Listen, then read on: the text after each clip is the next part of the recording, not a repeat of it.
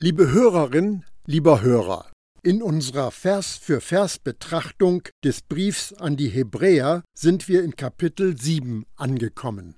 Der Autor hat ein ganz großes Anliegen, und das ist Jesus. Jesus ist größer als die Boten des alten Bundes. Was er den Glaubenden bringt, ist höher zu achten als das alte. Der neue Bund verdrängt den alten. Der Schreiber benutzt die damals vertrauten Bilder und Symbole des Tempeldienstes, um auf die alles überragende Stellung von Jesus hinzuweisen. Denn dieser Melchisedek war König von Salem und Priester des höchsten Gottes. Er ging Abraham entgegen, als dieser vom siegreichen Kampf gegen die Könige heimkehrte und segnete ihn. Abraham gab ihm damals den zehnten Teil von seiner Beute. Hebräer 7, die Verse 1 und 2. Im vorangehenden Impuls bin ich schon darauf eingegangen, dass Jesus als Hohepriester nach der Ordnung Melchisedeks eingesetzt worden ist. Melchisedek ist eine geheimnisvolle Gestalt in den Schriften des Alten Testaments. Von ihm ist kein Stammbaum überliefert, Vater und Mutter werden nicht genannt, er war ohne Anfang und Ende. Spreche mal einen Juden an und frage ihn, wer ist dieser Melchisedek? Die Chancen sind groß, dass er keine Antwort geben wird. Er kann es nicht erklären, warum Melchisedek im Alten Testament erwähnt wird, warum das erste Buch Mose von ihm berichtet. Es macht für einen Juden keinen Sinn, dass ihr Vater Abraham sich vor Melchisedek verbeugte und ihm sogar den Zehnten gab. Hast du mitbekommen, wovon dieser Zehnte war? Im zweiten Vers haben wir es gelesen. Es war der zehnte Teil von Kriegsbeute. Es handelt sich nicht um ein Jahreseinkommen. Es handelt sich nicht um ein Monatsgehalt. Es war Kriegsbeute machen wir uns bewusst, was das bedeutet. Abraham war in eine kämpferische Auseinandersetzung verwickelt. Er tötete Menschen, raubte ihnen ihr Hab und Gut und gab dann ein Zehntel seiner gesamten Kriegsbeute an diesen geheimnisvollen Mann Melchisedek. Lieber bibelgläubiger Mitchrist, ist dies nun als ein nachahmenswertes Beispiel für uns geschrieben? Sollen wir hinausgehen, Menschen zusammenschlagen, ihre Habseligkeiten an uns nehmen und dann ein Zehntel davon auf den Altar der Kirche werfen? Natürlich nicht. Hier wird uns eine tiefere Wahrheit vermittelt. Uns wird eine wichtige Botschaft mitgeteilt. Und es geht nicht an deinen Geldbeutel. Es geht um Melchisedek. Die zentrale Aussage in diesem gesamten Textabschnitt lautet, Jesus ist Hohepriester in der Ordnung von Melchisedek. Es geht um zwei Arten von Priestern. Die Priester, viele, die im alten Bund ihren Dienst versahen, und der Priester, einer, der im neuen Bund eingesetzt worden ist. Das ist Jesus der einzigartige und wahre Mittler vor Gott. Der Name Melchisedek bedeutet König der Gerechtigkeit und König von Salem bedeutet König des Friedens. Hebräer 7, Vers 2. Kommt dir das bekannt vor? Wer ist der Gerechte? Wer ist derjenige, der Frieden bringt? Das ist doch Jesus selbst. Viele glauben, dass Melchisedek ein frühes Auftreten von Jesus im Alten Testament war. Nun, das können wir nicht mit letzter Gewissheit sagen, aber ich meine, dass es hier einige Hinweise gibt, die den Schluss zulassen, dass Jesus vielleicht, aber eben nur vielleicht bei diesem alttestamentlichen Ereignis aufgetreten ist. Ob du Melchisedek als Symbol, als Schatten, als Bild von Jesus betrachtest oder überzeugt bist, dass Jesus tatsächlich bei diesem Ereignis zugegen war, macht letztlich keinen Unterschied. Die Argumentation ändert sich dadurch nicht. Es gibt zwei Systeme im Priestertum, und es geht darum, welches das größere ist. Und, ganz wichtig, warum das alles von großer Bedeutung ist. Er ist ohne Vater, ohne Mutter, ohne Geschlechtsregister und hat weder Anfang der Tage noch Ende des Lebens. Und als einer, der dem Sohn Gottes verglichen ist, bleibt er Priester für immer. Hebräer 7, Vers 3. Das ist ein wichtiges Argument dafür, dass es sich bei Melchisedek tatsächlich um ein frühes Auftreten von Gott in Menschengestalt handelt. Kein Stammbaum, kein Vater, keine Mutter, ein Leben ohne Anfang und Ende. Und dann heißt es, er bleibt Priester für immer. Das wurde vor 2000 Jahren aufgeschrieben. Es ist im Buch an die Hebräer festgehalten. Wer ist auch heute noch Priester für immer? Nun, das spricht doch für Jesus, oder? Und so kommt der Autor zu dem Schluss, dass diese Beschreibung von Melchisedek Gottes Sohn gleicht, der heute als unser Hohepriester für immer lebt. Seht doch, wie groß der ist, dem selbst Abraham, der Patriarch, den Zehnten vom Besten der Beute gab. Hebräer 7, Vers 4. Beachte die Formulierung, wie groß der ist. Andere Übersetzungen sagen, seht doch, welche Bedeutung ihm zukommt. Oder wie bedeutend muss dieser König und Priester sein? Merk dir diese Aussage, unterstreiche sie. In diesem Textabschnitt geht es darum, zu erkennen, wie erhaben Melchisedek im Vergleich zu Abraham ist. Wenn du zu der Überzeugung kommst, dass Melchisedek die höher stehende Person ist, dann muss daraus folgen, dass Abraham unter Melchisedek steht. Und wenn es für dich klar ist, dass Jesus in der Priesterordnung von Melchisedek steht, dann ist er der höher stehende Priester. Wenn du dann noch der Argumentation folgen kannst, dass Levi in den Lenden Abrahams war, dann ist der levitische Priester der tiefer stehende Priester. Wir blicken auf zwei Ordnungen von Priestern, zwei Abstammungslinien, zwei Vertreter ihrer Zunft. Der eine hohe Priester hat keine Abstammungsurkunde, keinen Stammbaum. Er ist ein geheimnisvoller Priester, er ist ein ewiger Priester. Der andere hohe Priester, nun ja, er musste seinen Stammbaum nachweisen können.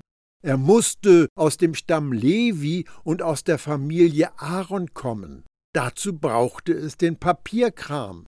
Er war Mensch, ein sterblicher Mensch, ernannt für eine bestimmte Zeit, bis er abgelöst wurde. Er war kein ewiger Hohepriester. Diese zwei Priesterordnungen stellen zwei Arten von Bündnissen dar. Der Verfasser des Schreibens an die Hebräer zeigt uns, welcher Bund größer ist und warum. Zwar hatten auch die Söhne Levis, welche das Priesteramt empfangen haben, die Weisung, gemäß dem Gesetz den Zehnten zu nehmen vom Volk, das heißt von ihren Brüdern, obwohl auch diese aus der Lände Abrahams hervorgegangen sind. Hebräer 7, Vers 5. Diese Argumentation müssen wir uns in kleinen Portionen anschauen. Im Alten Testament, zur Zeit des Alten Bundes, haben die levitischen Priester den Zehnten bekommen. An dieser Stelle möchte ich eine kleine Randbemerkung einfügen. Menschen auf der ganzen Welt versuchen zu argumentieren, dass der Zehnte immer noch verbindlich ist. Hast du davon gehört? Folgendes wird behauptet. Der Zehnte kam vor dem Gesetz, und deshalb besteht die Verpflichtung, den Zehnten zu geben. Diese Forderung des Zehnten wird von unserer Freiheit vom Gesetz nicht berührt, weil Abraham den Zehnten vor dem Gesetz gegeben hat. Aber ist dir aufgefallen, dass ich diesen Vers sehr langsam gelesen habe? Was steht dort? Es heißt ausdrücklich, dass der Zehnte gemäß dem Gesetz gegeben worden ist.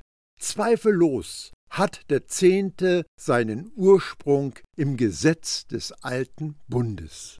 Menschen, die im neuen Bund leben, haben keine gesetzliche Verpflichtung, den Zehnten zu geben, da sie nicht unter dem Gesetz des alten Bundes stehen.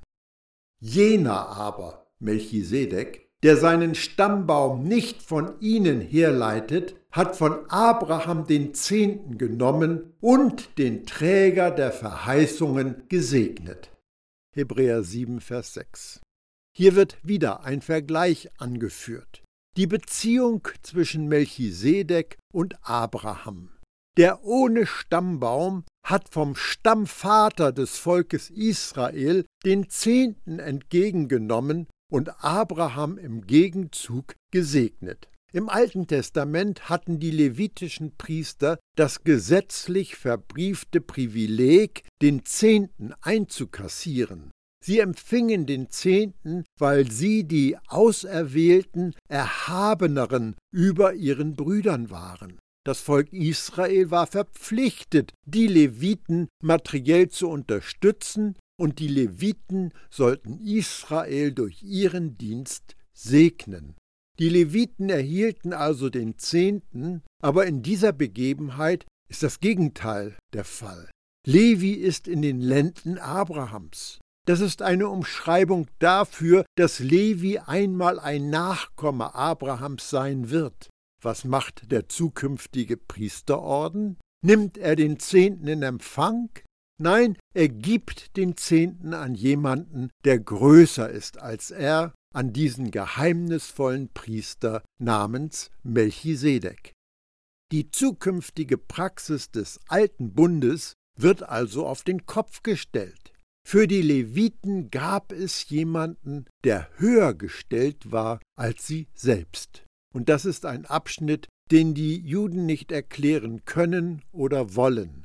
Frage einen gelehrten Juden, der weiß, wovon er redet, der sich gut mit dem Alten Testament auskennt, warum zahlte Abraham den Zehnten an Melchisedek und wer ist Melchisedek? Du wirst vielleicht keine Antwort bekommen, weil sie nicht bereit sind zuzugeben, dass es jemanden gibt, der größer war als Abraham, als Mose und Aaron. In der Bibel ist dieses Geschehen für uns aufgezeichnet und aufbewahrt. Es ist ein Schatten, es ist ein Bild, es ist ein Symbol dafür, dass Jesus als unser Hohepriester größer ist als Aaron und seine Nachkommen. Und damit ist der neue Bund größer als der alte Bund. Nun ist aber unstreitig, dass das Geringere vom Höheren gesegnet wird. Hebräer 7, Vers 7. Auch das ist ein Vers, den man markieren kann, denn das ist ein wichtiger Gedanke, gewissermaßen das Leitthema des Kapitels. Es geht hier nicht darum, wie viel Geld du geben solltest. Hier steht im Mittelpunkt, wer wen gesegnet hat. Und das wird in der Geschichte ziemlich klar. Melchisedek segnete Abraham. Der Größere segnete den Geringeren. Und das ist für die Argumentation des Schreibers der springende Punkt. Was ist das Geringere? Dieses levitische Priestertum. Was ist das Größere? Das Priestertum von Jesus. Und hier nehmen den Zehnten sterbliche Menschen, dort aber einer, von dem bezeugt wird, dass er lebt. Hebräer 7, Vers 8.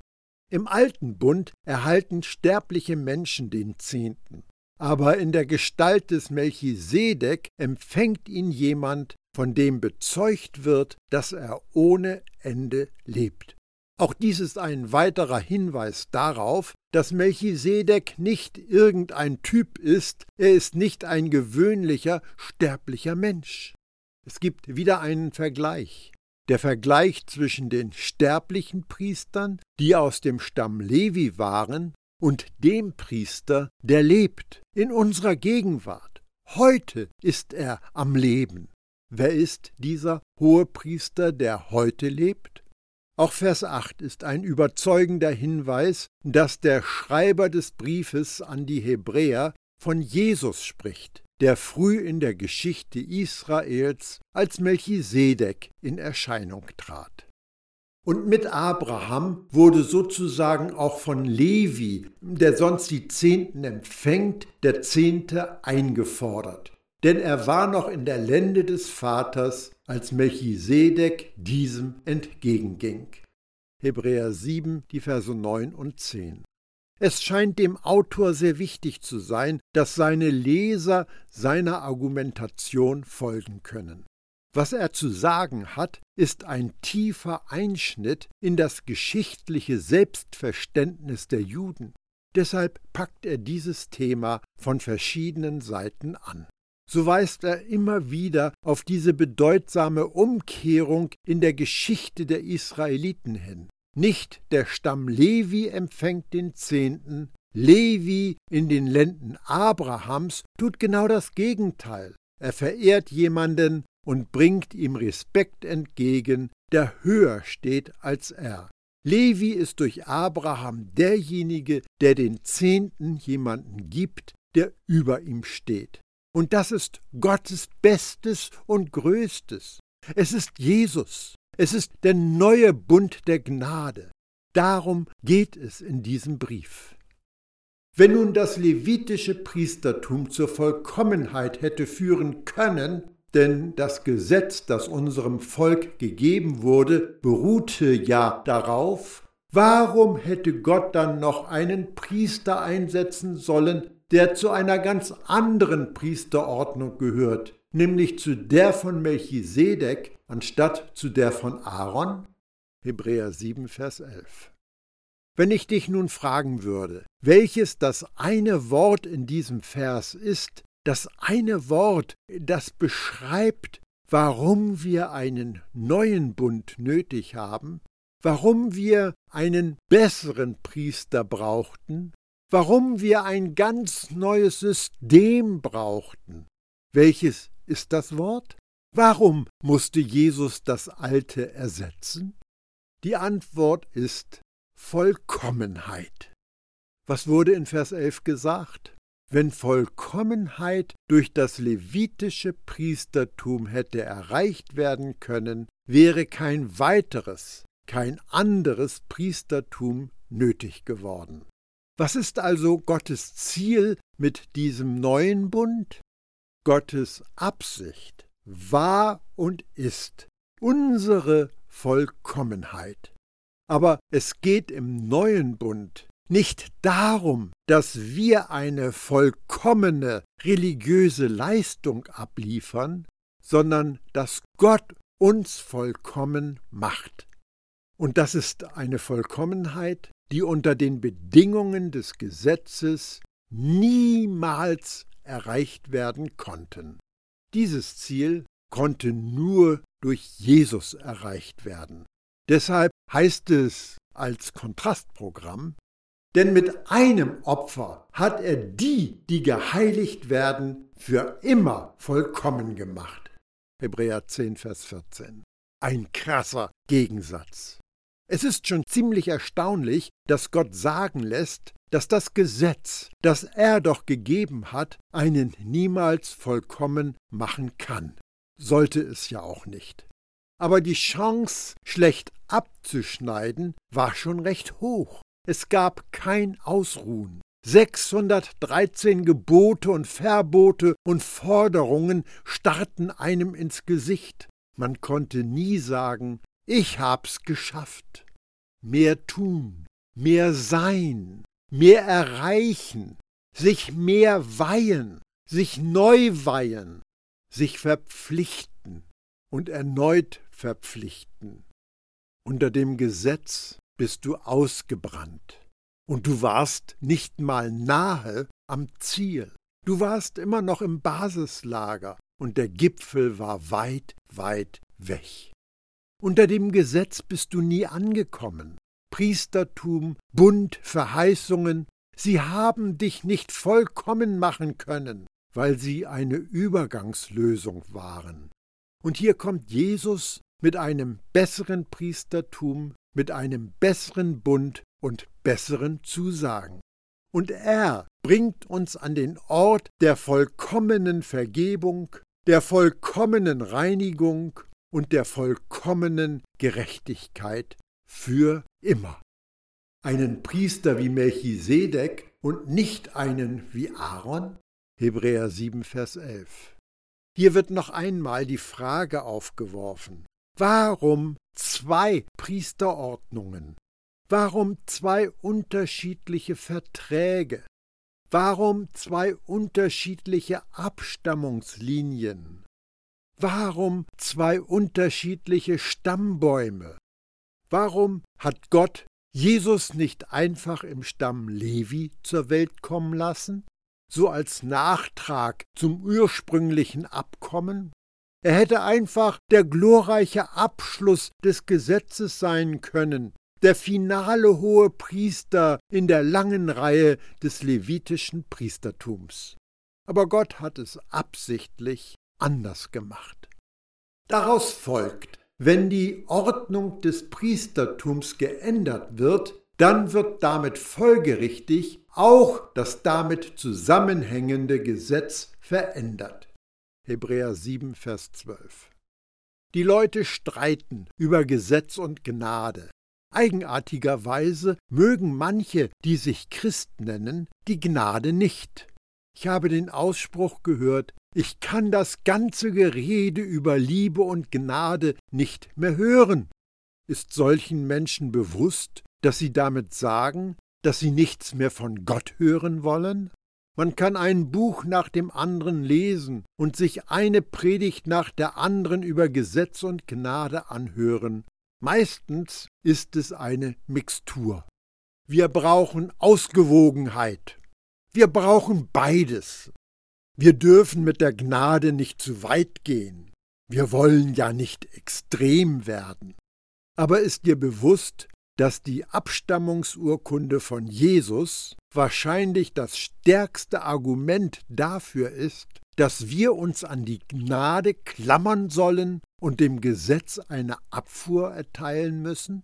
Weil Jesus aus dem Stamm Juda von Gott zum Hohepriester seines neutestamentlichen Volkes eingesetzt worden ist, musste es eine Gesetzesänderung geben, denn Mose sagt, dass Jesus kein Priester sein kann und sein darf. Du kannst dich Satz für Satz durch das Gesetz des alten Bundes arbeiten. Du wirst keine Erlaubnis für den Stamm Juda, die Sippe David finden, dass ihre Nachkommen als Priester dienen dürfen. Wenn also die Ordnung des Priestertums so radikal geändert wird, brauchen wir eine neue Rechtsgrundlage, denn sonst hätten wir einen Priester, der das Gesetz bricht. Gott hat mit Jesus dieses Gesetz absichtlich gebrochen. Das heißt, Jesus wurde in einen Stand erhoben, in dem er im alten Bund automatisch ein illegaler Priester ist. Aber sein Priestertum wäre nicht ungesetzlich, wenn sich der Bund geändert hätte. Und genau das ist passiert. Der nämlich, Jesus, von dem das gesagt wird, gehört einem anderen Stamm an, von dem keiner jemals am Altar gedient hat. Hebräer 7, Vers 13. Der Autor bestätigt das noch einmal. Du findest in den fünf Büchern Mose keine Erlaubnis für Jesus, als Hohepriester tätig zu werden. David hätte nicht als Priester dienen können. Niemand aus dem Stamm Juda hätte jemals als Priester dienen können. Denn wie wir wissen, kommt unser Herr aus dem Stamm Juda. Doch Mose hat Juda nie in Verbindung mit dem Priestertum erwähnt. Das Ganze wird noch viel deutlicher, wenn sich die Einsetzung dieses Priesters, genau wie bei Melchisedek, nicht auf eine vom Gesetz vorgeschriebene Abstammung gründet, sondern auf die Kraft eines unzerstörbaren Lebens. Hebräer 7, die Verse 14 bis 16. Mit anderen Worten, Jesus hatte nicht den Pass, um nach dem Gesetz Priester zu sein. Er hatte nicht die Papiere, er hatte nicht die Abstammungslinien, er hatte nicht die Erbmasse. Aber was qualifizierte ihn? Ein ewiges Leben, ein unzerstörbares Leben. Die Priester des alten Bundes starben immer und immer wieder. Jeder weitere Priester würde sterben und dann wieder einer. Und dann würden sie den nächsten ins Amt einsetzen. Aber sie alle starben mitten im Dienst. Aber dann kommt ein Priester, der aufgrund der Kraft seines unzerstörbaren Lebens Priester geworden ist. Denn es wird bezeugt, du bist Priester in Ewigkeit nach der Ordnung Melchisedeks. Hebräer 7, Vers 17. Jetzt ist es soweit. Wir können jubeln. Wir rühmen, dass wir Jesus haben. Wir rühmen sein ewiges Leben. Wir rühmen die Dauer seines Lebens, die Unzerstörbarkeit seines Lebens. Wir rühmen, dass Jesus ein besserer Priester ist, der uns immer vertritt. Die Tatsache, dass er nie stirbt, seinen Dienst ewig verrichtet, bringt, wie wir gleich sehen werden, einige große Vorteile mit sich. Damit erfolgt nämlich eine Aufhebung des vorher gültigen Gebotes wegen seiner Kraftlosigkeit und Nutzlosigkeit, Hebräer 7, Vers 18. Hast du das gehört? Das ist eine mächtige Aussage. Gott setzte das Gesetz außer Kraft. Das klingt unglaublich. Da wird etwas aufgehoben, ungültig gemacht. Warum? Weil es kraftlos und nutzlos ist und niemanden vollkommen macht. Das Gesetz ist nicht in der Lage, uns in den Zustand zu versetzen, der von Gott erwartet wird. Es gibt also ein Problem mit dem Gesetz. Das Gesetz ist heilig und das Gebot ist heilig, gerecht und gut, aber es macht niemanden vollkommen. Das Gesetz ist heilig und das Gebot ist heilig, gerecht und gut, aber es macht niemanden heilig. Das Gesetz hatte mich unter Druck gesetzt, und es war ein Albtraum. Es ist Professor perfekt. 613 Forderungen, die du besser richtig erfüllen solltest, sonst. Das ist den Jesus-Nachfolgern schon sehr früh in der ganzen Tragweite bewusst geworden. Jakobus schreibt, denn wer das ganze Gesetz hält, in einem einzigen Punkt aber versagt, der hat sich in allen Punkten schuldig gemacht. Jakobus 2, Vers 10. Der Kandidat hat null Punkte. Paulus schreibt an die Christen in Galatien, die aber, die auf ihre Erfüllung des Gottesgesetzes vertrauen, stehen damit unter dem Fluch. Denn so steht es in Gottes Buch. Verurteilt ist jeder, der nicht alle einzelnen Bestimmungen in Gottes Buch bis zum Ende einhält und sie in die Tat umsetzt. Galater 3, Vers 10. Beim Gesetz geht es um alles oder nichts. Ich kann mir nicht die Gebote herauspicken, die mir gefallen und die mir erfüllbar erscheinen. Ich kann die Messlatte nicht auf eine mir angenehme Höhe legen. Er starrt uns unbarmherzig ins Gesicht, der vollkommene, unnachgiebige und unmögliche Standard des Gesetzes. Denn das Gesetz hat nichts zur Vollkommenheit führen können. Stattdessen wird etwas eingeführt, das uns eine viel bessere Hoffnung gibt und uns den ungehinderten Zugang zu Gott verschafft. Hebräer 7, Vers 19. Warum mit dem Alten herumalbern, wenn wir das Neue haben? Warum mit etwas herumkaspern, das dich niemals vollkommen machen kann und das dann noch, nachdem Gott dich vollkommen, vollkommen gemacht hat? Warum Tag für Tag immer wieder endlos um Vergebung betteln? Warum dieses hohle Spielchen, wenn uns doch ein für allemal vergeben worden ist? Das macht keinen Sinn. Wie groß der Unterschied zur alten Ordnung ist, zeigt sich auch daran, dass Jesus mit einem Eid in seinem Priesteramt bestätigt wurde. Bei den levitischen Priestern gab es keinen solchen Eid. Aber als Jesus zum Priester eingesetzt wurde, machte Gott ihm eine Zusage, die er mit einem Eid bekräftigte. Es heißt in der Schrift, der Herr hat geschworen, du sollst für immer Priester sein, und er wird seine Zusage nie zurücknehmen. Hebräer 7, die Verse 20 und 21. Gott hat also keinem Priester im alten Bund gesagt, dass er für immer diesen Dienst ausüben wird.